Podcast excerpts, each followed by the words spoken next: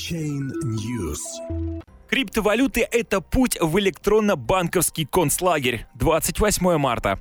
Профессор МГИМО Валентин Катасонов в рамках своего выступления на форуме блокчейн РФ 2018 высказал предположение о том, что биткоин доживает последние времена, поскольку у частных, да и национальных валют нет будущего. Ажиотаж вокруг блокчейна спланирован консорциумом 10 мировых банков, который разрабатывает мировые цифровые деньги, чтобы построить электронно-банковский концлагерь.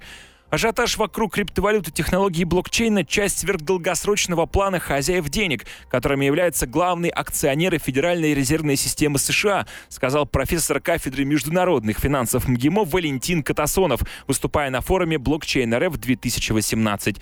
Среди таких проектов я вижу один под названием «Консорциум 10 мировых банков». Это такие банки, как Mellon, Barclays, это Deutsche Bank и Santander и так далее. Все очень серьезные ребята, которые разрабатывают вроде бы свою расчетную единицу под названием Utility Settlement Coin.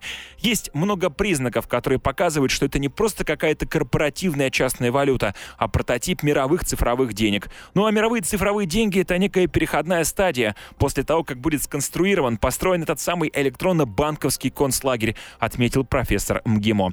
Любая технология, будь то блокчейн, ядерная энергия, генетика или освоение космоса, нейтральна, объясняет Валентин Катасонов.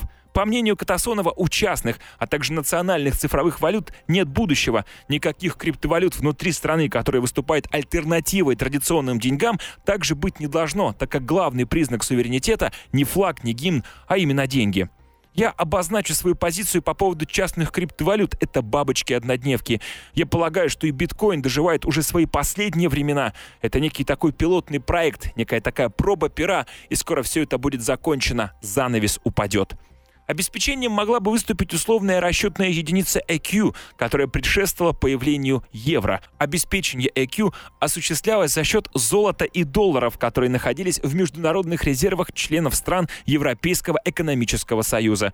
По мнению профессора, при создании государственной криптовалюты для внешних расчетов можно было бы опираться на опыт Советского Союза, а именно создание многостороннего валютного клиринга в рамках Совета экономической взаимопомощи и запуска в 1964 году над национальной денежной единицей под названием «Переводной рубль».